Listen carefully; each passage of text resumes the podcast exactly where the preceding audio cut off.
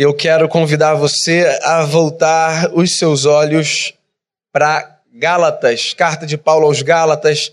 Esse tem sido o nosso texto, capítulo 5. Eu quero ler do verso 13 ao verso 15.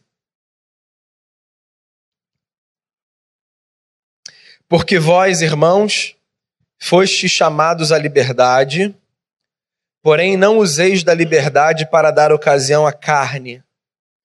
Sede antes servos uns dos outros, pelo amor. Porque toda lei se cumpre em um só preceito, a saber, amarás o teu próximo como a ti mesmo. Se vós, porém, vos mordeis e devorais uns aos outros, vede que não sejais mutuamente destruídos.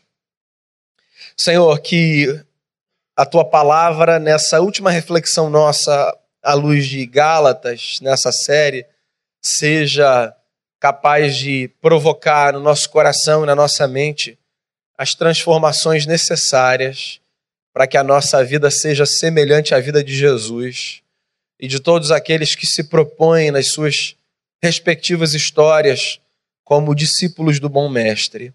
Que o Senhor nos fale ao coração e que a tua palavra seja capaz de cumprir em nós o propósito para o qual foi destinada dos céus.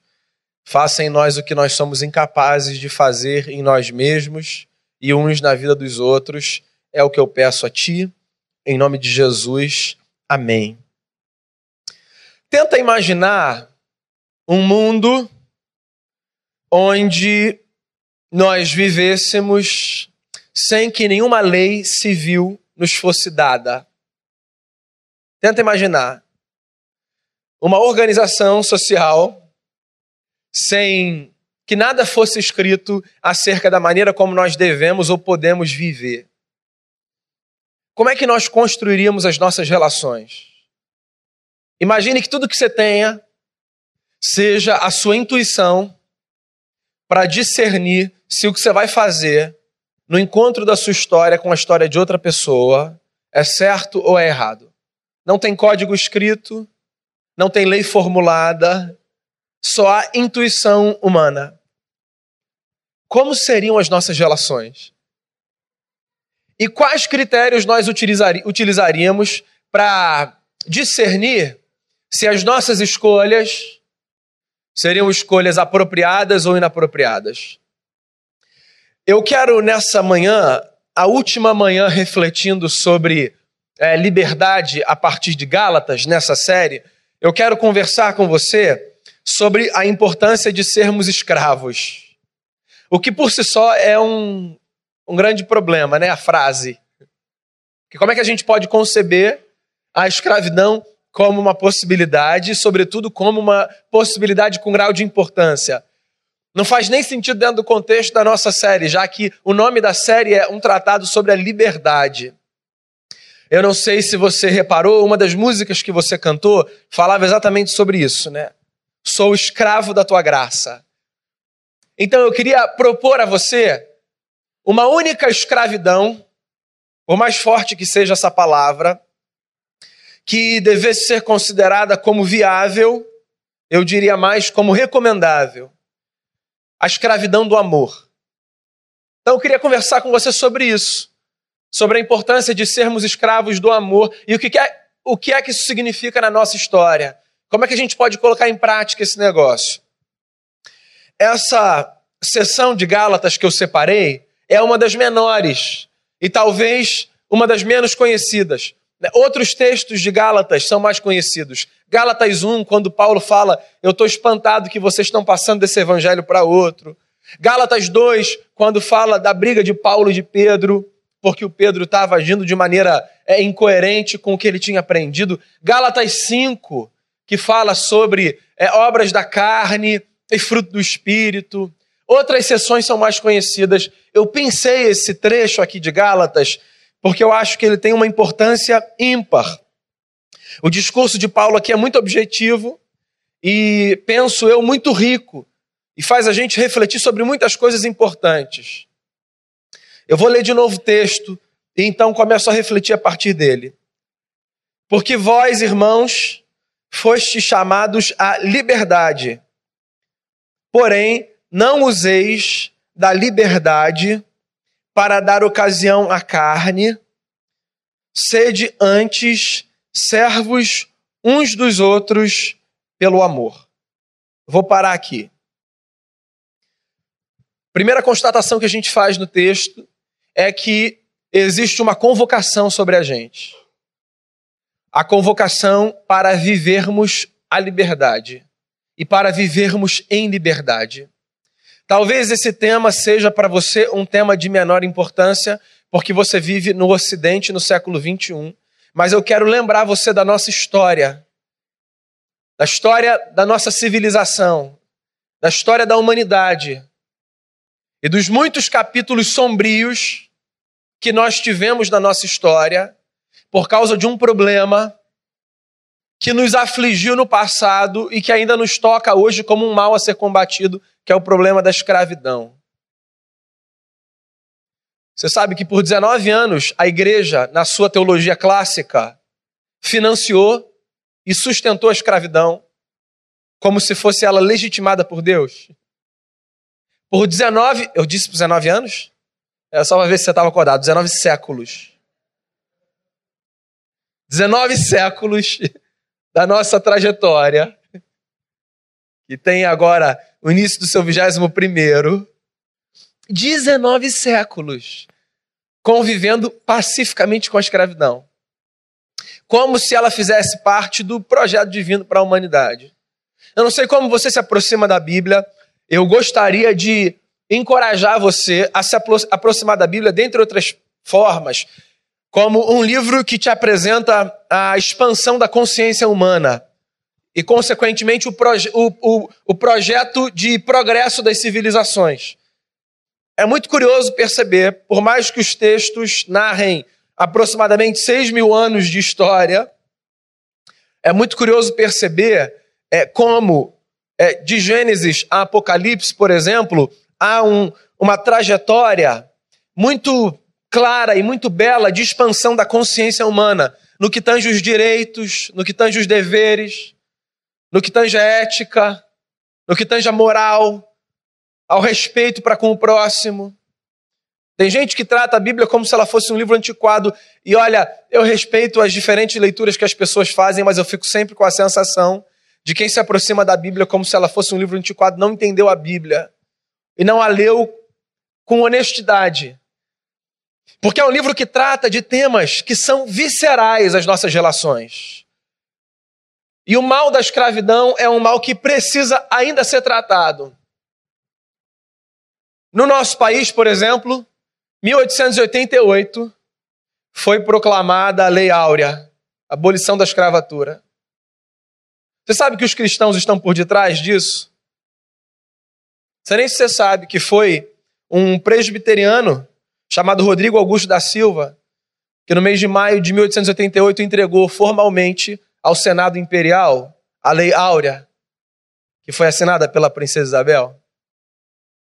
Você sabia que os congregacionais Primeira denominação do protestantismo de missão, como nós chamamos é, na missiologia, ou seja, a primeira denominação estabelecida no Brasil, que chegou no Brasil não na tentativa de servir um povo que já estava aqui, como os luteranos fizeram com os alemães que já estavam aqui. A primeira missão que chegou na é, intenção, no intuito de evangelizar povos que não faziam parte do seu próprio povo. Os congregacionais, 30 anos antes da abolição da escravatura, numa assembleia na sua igreja, Igreja Evangélica Fluminense, situada na Rua Camerino, a primeira igreja evangélica de culto de língua portuguesa no Brasil, aqui na nossa cidade, no centro da cidade. 30 anos antes da abolição da escravatura, numa assembleia, os congregacionais decidiram que todos os membros da sua igreja que tivessem escravos seriam excluídos da sua comunidade. 30 anos antes. Se isso não é subversão, não sei o que, que é. Simonton, pioneiro do presbiterianismo no Brasil, por detrás de um jornal chamado Imprensa Evangélica, antes da abolição da escravatura, falava constantemente sobre o problema de cristãos compactuarem com essa anomalia. Os batistas batiam nessa tecla. Nós não podemos ter nas nossas congregações pessoas que olham para a escravidão como um fato e que não se levantam contra essa atrocidade. A fé cristã, apesar dos seus 19 séculos de história, compactuando com essa relação disfuncional e maligna que trata seres humanos como proprietários e donos de outros seres humanos, a fé cristã tem voz nesse tema. Daí você pensa assim, ok, mas por que, que você está falando isso? Se nós já estamos para além do século XIX e se nós não lidamos mais com a escravidão como uma realidade, eu pergunto a você, será que não? Existem no Brasil 200 mil pessoas que vivem em condição análoga à escravidão. 200 mil pessoas. O que, que isso significa? Que século 21 ainda existe gente que é tratada como se menos gente fosse, porque alguém legitima na história, quer seja com a sua voz cruel, quer seja com o seu silêncio, a tese maligna de que algumas pessoas, por conta da sua raça, têm menos direito do que outras pessoas. Eu não queria entrar nesse tema, porque esse tema tem sido motivo de celeuma ultimamente, e porque nós vivemos num tempo absolutamente esquisito, onde tudo tem sido tratado como passível de ser alocado num polo ou em outro. Qualquer assunto vira discussão política. Assim, mas da mais superficial. E aí, algumas semanas, eu não vou saber quando aconteceu, a Thaís Araújo, numa palestra, num TED, deu uma fala onde ela dizia que nós vivemos num país onde, por causa da cor da pele do seu filho, negro, filho dela é do Lázaro Ramos, as pessoas atravessam a calçada. E aí uma celeuma foi construída. Tanto de gente que pegou esse discurso para dizer nós somos as piores pessoas do mundo, quanto o que para mim foi mais surpreendente, de gente que pegou esse discurso e falou: onde é que essa mulher vive? Isso é uma loucura, essas coisas não acontecem. Assim, eu não assisti o vídeo todo, mas eu juro que eu tentei ouvir o discurso dela, assim, máximo de número de vezes possível, só para eu entender se ela tinha falado alguma coisa descomunal. Porque me parece que essa pessoa apresentou um discurso que na cabeça de muita gente não faz parte da realidade que a gente vive no Brasil. Que é isso, racismo no Brasil, gente? Que mulher louca! Que mulher louca! Falando um negócio desse, no Brasil não tem esse negócio. A gente vive esse mal. Isso está na nossa história. Isso está perto da gente. Isso está nas comunidades cristãs. E nós somos parte de um povo que tem na sua história e no seu sangue, e nos seus dogmas, e na sua força e na sua missão, a necessidade de bradar o que o apóstolo um dia bradou, o que Moisés um dia lá atrás bradou, o brado que Deus ouviu. Ninguém deve viver debaixo de opressão. Ninguém. Esse foi o brado que fez com que Deus atentasse para a causa dos hebreus no Egito. Leia Êxodo. Talvez o livro mais importante para você entender a trajetória desse povo. Eu sou um cristão, certo? O Novo Testamento tem para mim uma importância ímpar. Mas se eu tivesse de pensar um livro da Bíblia que nos faz entender a trajetória dos cristãos, de onde eles surgiram e pelo que eles marcham, eu diria a você: leia o livro de Êxodo, de ponta a ponta dando especial atenção aos seus primeiros capítulos. O livro de Êxodo é esse livro que conta pra gente a história de um povo que teve a sua sorte mudada depois de 400 anos de escravidão, porque Deus ouviu o clamor de uma gente que não aguentava mais viver debaixo de opressão. E esse clamor se repete na história. E tanto o povo de Deus no Antigo Testamento quanto o povo de Deus no Novo Testamento vivem a partir dessa força. A força que os impele a lutar e a bradar contra todo e qualquer tipo de opressão. Eu vou repetir a pergunta que eu fiz, que talvez você se faça. Por que, que você está falando no século XXI desse problema? Eu te dei uma resposta. Porque só no Brasil hoje nós temos 200 mil pessoas vivendo em condição análogas à escravidão. Mas eu vou te dar outra resposta também, que talvez toque mais a sua vida. Porque há outras formas de escravidão. Que não a escravidão que faz com que raça se sinta superior à raça. Mas a escravidão que faz com que pessoas sejam colocadas em relações opressoras e opressivas. A escravidão que faz com que famílias, mulheres, homens se sujeitem a prisões existenciais, emocionais, espirituais. Quando a gente fala de escravidão, não pense você que nós estamos falando apenas da escravização de negros e índios e pessoas de outros povos, como um fato histórico. Tem gente que vive num país livre, com leis estabelecidas, e que dentro de casa vive numa prisão numa prisão relacional. Gente que é subjugada em relação que sofre violência emocional, que sofre violência física, que sofre violência moral. E esse mal também é um mal que precisa ser combatido. E eu acho que é disso também que o apóstolo está falando quando diz aqui: nós fomos chamados para a liberdade. Daí, o apóstolo continua e ele diz uma coisa muito curiosa: ele diz assim não usem a liberdade de vocês para dar ocasião à carne. Qual é a ponte entre o primeiro ponto que eu apresentei e esse agora? A ponte é a seguinte: porque a escravidão, nas suas muitas faces e formas, é um mal histórico, a verdade é que nós não sabemos lidar com a liberdade da maneira mais madura. Nós não sabemos. A liberdade nos é tanto um anseio quanto um, anseio quanto um desafio. Eu disse isso aqui desde o primeiro encontro da nossa conversa nessa série. Um dos anseios mais profundos que nós temos é o anseio pela liberdade.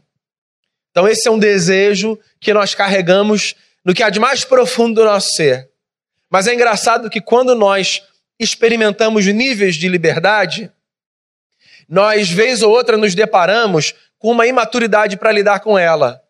E eu tenho um palpite, eu acho que nós nos deparamos com um grau de imaturidade ao lidarmos com a liberdade, porque a liberdade não nos é natural.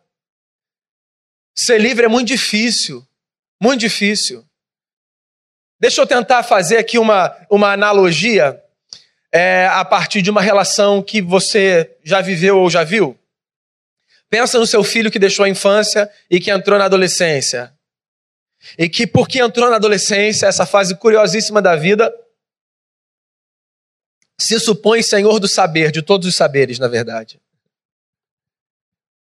E olha para você e diz assim: Eu não consigo entender por que, que você não deixa eu fazer isso. Como se eu fosse uma criança.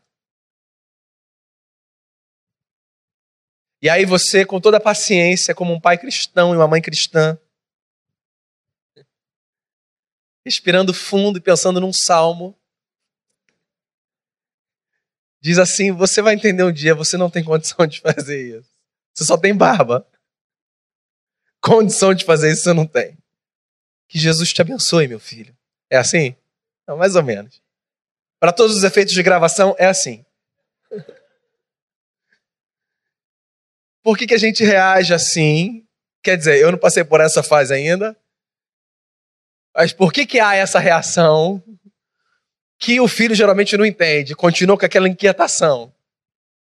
Tá bom, porque ele já é livre para fazer muitas coisas, mas ele não tem maturidade para fazer todas as coisas que a liberdade dele, do ponto de vista do direito, dá o direito de fazer. Ele vai saber sair de casa e voltar de ca para casa, assim, porque ele é inteligente, tem duas pernas, mas ele ainda não, não entendeu algumas complexidades da vida, algumas artimanhas do mundo, não é isso? Então, porque a liberdade ela, dependendo do lugar onde ela é exercida e do nível que ela for exercida, ela pressupõe um nível de maturidade que não necessariamente nós temos. E talvez o exemplo do adolescente torne mais fácil entender essa dinâmica de a liberdade é um fato, a maturidade nem sempre. Só que isso acontece na vida adulta também.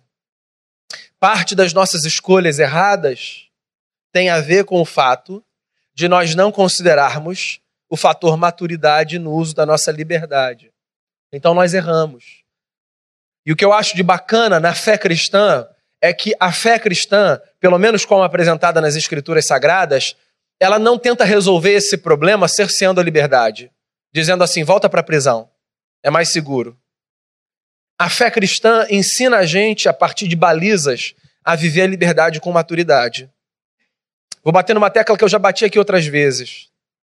E que fique bem clara a distinção entre fé cristã e fé evangélica aqui. E por fé cristã eu me refiro aos valores das Escrituras, e por fé evangélica eu falo de construções do movimento evangélico do nosso tempo, pelo menos do nosso lugar. Eu me sinto mais confortável para falar do que eu faço parte, tá?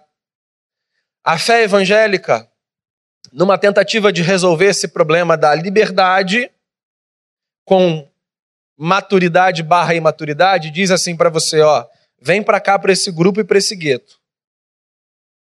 Só faz o que a gente te fala. Não sai daqui para nada. Se for sair, peça permissão. E assim você estará seguro. Isso é trocar a prisão. Ponto. A fé cristã não compactua com a fé evangélica nesse sentido. Porque a fé cristã diz o seguinte: o mundo é isso aí. Jaz no maligno. É louco, é mal, assustador. Você é livre, o que também é assustador. Mas vamos pensar como você pode viver essa liberdade de tal forma que você não tenha tanto cheiro podre desse mundo e continue a carregar o cheiro de Jesus no exercício da sua liberdade? Daí o apóstolo diz: não façam da liberdade instrumento de manifestação da carne. Talvez é, essa expressão específica do apóstolo Paulo requer explicação. Porque carne, no contexto religioso, quer cristão romano, quer cristão protestante, e nesse caso, por influência do cristão romano, carne ganhou uma conotação é, muito caricata. Então, assim, o que são desejos da carne na, literatura, na leitura do cristão comum? Desejos da carne são desejos sexuais. Carne tem a ver com corpo e com matéria no cristianismo popular. Tanto que por muito tempo, temas como sexualidade foram um problema para a tradição cristã. Foram tratados como temas inapropriados. O cristão se constrange ao falar de sexo. O cristão se constrange ao falar de desejo. Porque isso tudo é muito carnal. E o cristão é aquele que vive pensando nas coisas do alto. Como se ele não tivesse desejos e pulsões. E como se a vida dele, como cidadão dos céus, não fosse vivida a partir dos paradigmas da terra e das necessidades da terra. Carne não tem a ver com isso. Talvez a definição mais simples e mais precisa de carne na teologia do Paulo seja a seguinte: carne tem a ver com aquilo de, que, de mais rudimentária há em nós. Ou seja, carne tem a ver com quem eu sou na minha versão mais primitiva e mais bruta, considerando a queda. Tá? Carne, para o Novo Testamento, é aquilo que diz respeito a quem eu sou na minha pior versão. Então, quando Paulo diz assim, olha, que a liberdade não seja usada para dar ocasião à carne, o que ele está dizendo é o seguinte, Daniel, seja livre, mas que a sua liberdade não faça emergir o seu pior. É isso. Paulo não está me castrando, Paulo não está me colocando algemas, Paulo não está me prendendo num gueto religioso. O que Paulo está dizendo é que eu preciso viver a minha liberdade que me foi dada por Cristo, de tal forma que, como um sujeito livre, porque Cristo me libertou, eu não faça emergir o que de pior há em mim. Os meus instintos mais mundanos. E aí, mundano talvez tenha também uma conotação muito religiosa aqui no meu discurso. Né? A pergunta que eu acho que você precisa se fazer, então, é a seguinte: como é que eu posso viver como um sujeito livre sem que a minha liberdade exponha aos outros e alimente em mim o que de pior há na minha existência? Para isso a gente precisa fazer uma coisa: reconhecer que há coisas que são ruins na nossa existência. Quem é o sujeito mais difícil de lidar? O sujeito mais difícil de lidar é o filho do Narciso.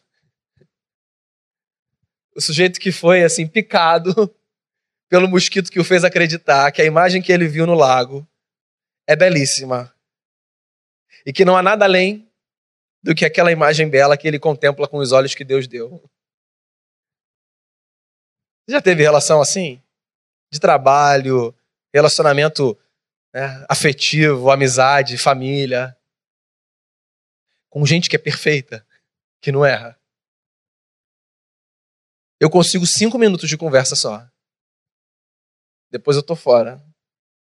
Não dou conta de lidar com gente que não tem erro. Não dou conta, gente. Que isso? Eu fico olhando para mim, todas as minhas contradições, com todas as minhas angústias, com todas as minhas falhas, e diante de mim está o homem perfeito, a mulher perfeita. Para eu não usar a minha liberdade de tal forma que eu alimente a carne, eu preciso reconhecer que há algo em mim que aqui no texto eu chamo de carne. Eu preciso reconhecer que há versões minhas que não são interessantes. Eu preciso reconhecer que há pulsões que eu carrego dentro de mim que não fazem o bem. Preciso reconhecer que eu tenho falhas, que eu tenho fraquezas, que eu tenho áreas que são sensíveis. Porque se eu viver iludido acreditando que só a coisa boa em mim, eu nunca vou melhorar o que eu tenho de pior. Nunca.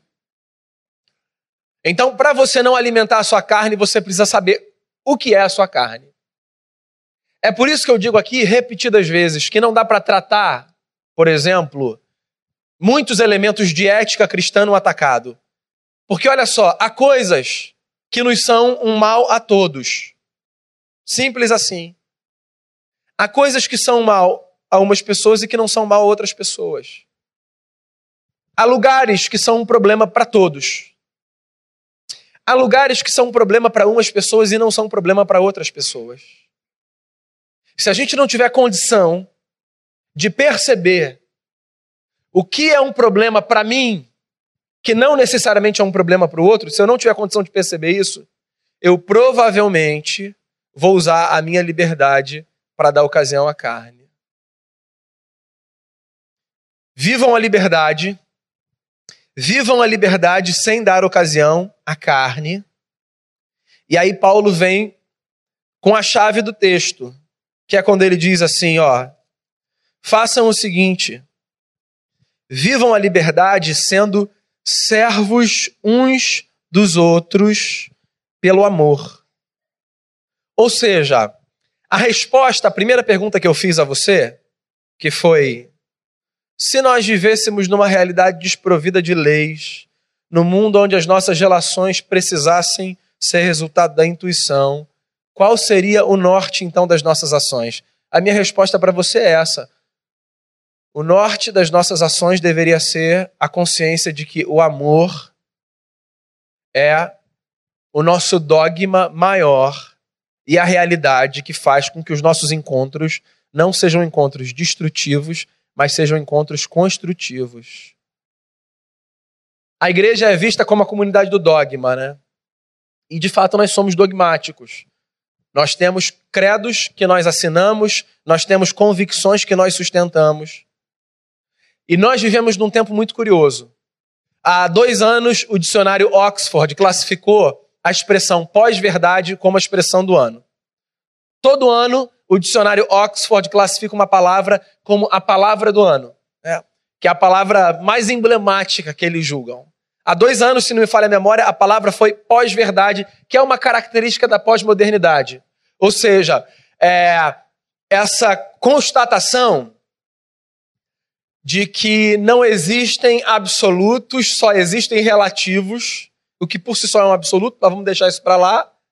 E que assim, o que é verdade para você pode não ser verdade para mim, e a gente precisa conviver nessa liquidez, sem que haja nada muito enraizado e verdadeiro.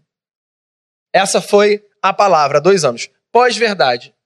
Toda ação provoca uma reação, certo? Qual é a reação a essa realidade de relativização de tudo? A reação a essa realidade é a busca quase que obsessiva por quem não se satisfaz com esse modelo por algo de muito concreto. Entre os cristãos, deixa eu deixar isso mais claro para você, tem havido um movimento em reação a esse crescente de busca pela verdade. Busca pela verdade. Nós somos o povo da verdade. Nós temos a verdade. E a verdade, e a verdade, e a verdade. Assim, eu particularmente acho esse movimento muito perigoso. Muito perigoso. Você sabe por quê? Porque quando a gente busca a verdade, assim, com essa força e com essa pressão, com essa cara de absoluto, e quando a gente vai numa de dizer assim, a verdade está com a gente, ponto, e quem não está com a gente que, assim, lide com as consequências disso. Esse negócio geralmente faz brotar dentro da gente, assim, um, um ímpeto de aniquilação e de maldade que eu acho muito estranho. Muito estranho. E eu acho isso muito perigoso. O que, que eu estou dizendo com isso? Que eu não acredito que a palavra seja verdade, que Cristo seja verdade. Não estou dizendo nada disso. O que eu estou dizendo é que nós não estamos no lugar de tratar a verdade do Evangelho e da pessoa de Jesus como um produto que precisa da nossa defesa para sobreviver. Na verdade, nós não defendemos a verdade, nós somos defendidos pela verdade. É Cristo que nos defende. Você sabe por quê? Tem gente que, numa tentativa de defender o Evangelho, está destruindo a história do outro. há umas duas ou três semanas, houve toda aquela celeuma contra a vinda da Judith Butler aqui no Brasil, em São Paulo, né? E uh, eu me lembro de um amigo que estava lá em São Paulo e fez uma transmissão da manifestação que houve, gente contra a vinda dela e gente a favor da vinda dela. E eu não vou entrar aqui nem no mérito do discurso dela e etc. Uma filósofa que fala sobre liberdade sexual e etc.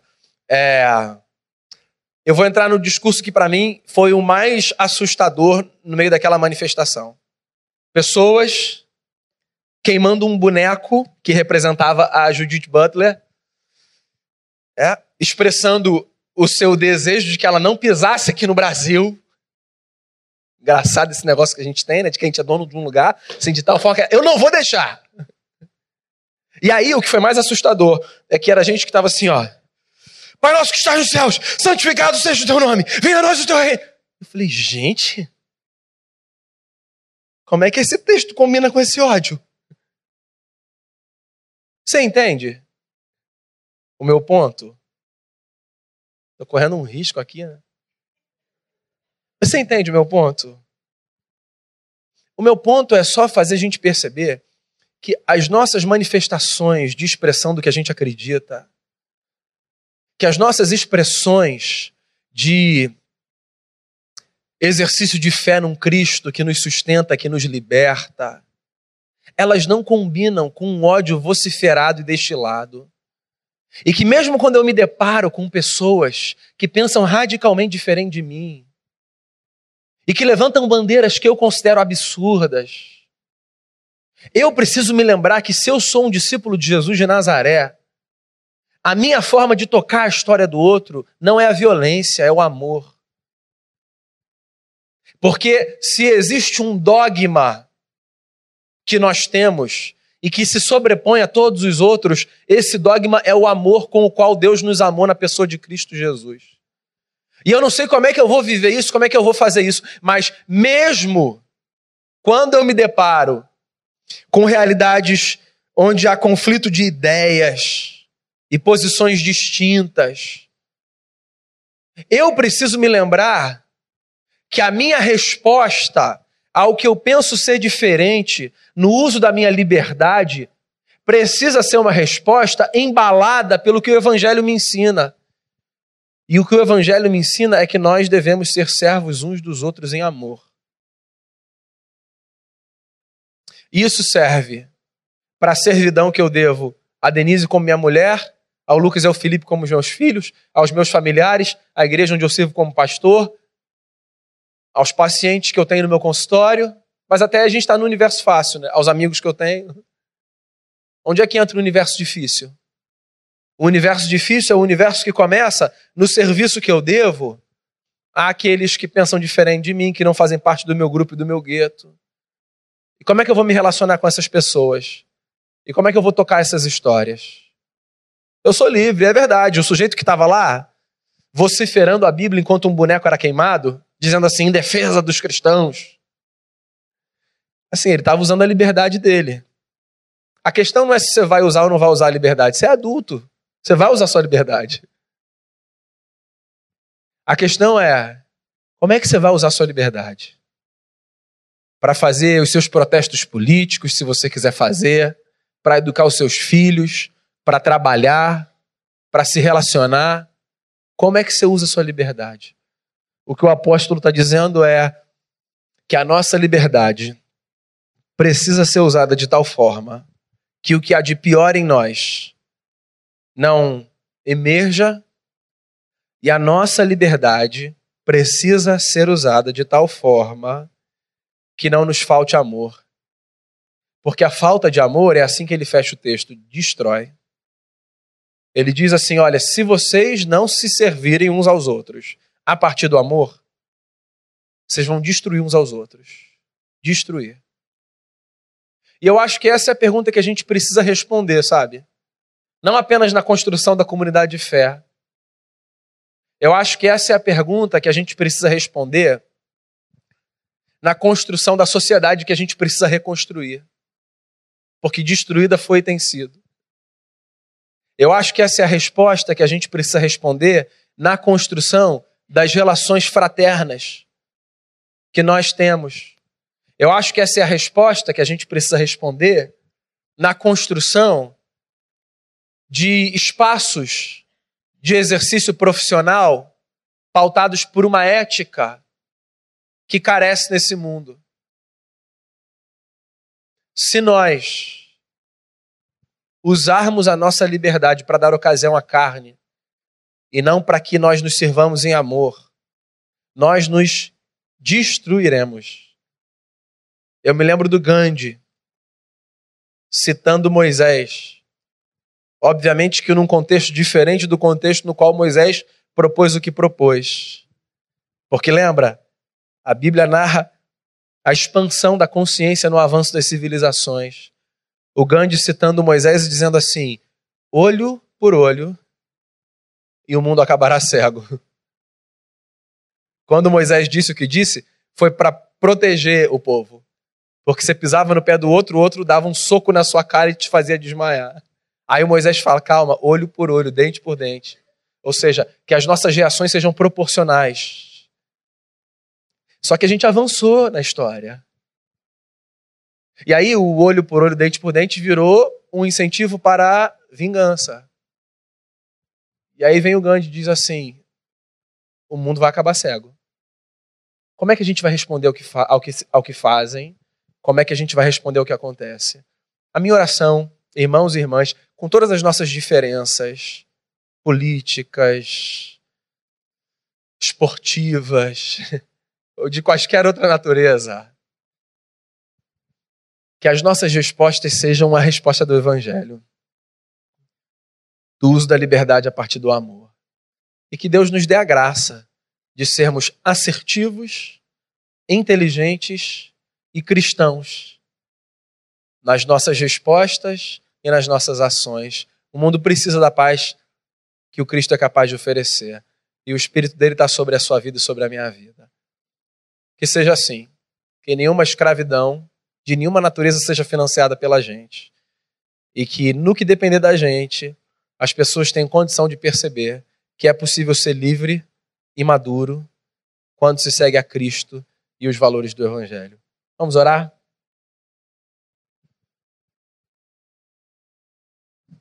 Faça a sua oração aí no seu lugar.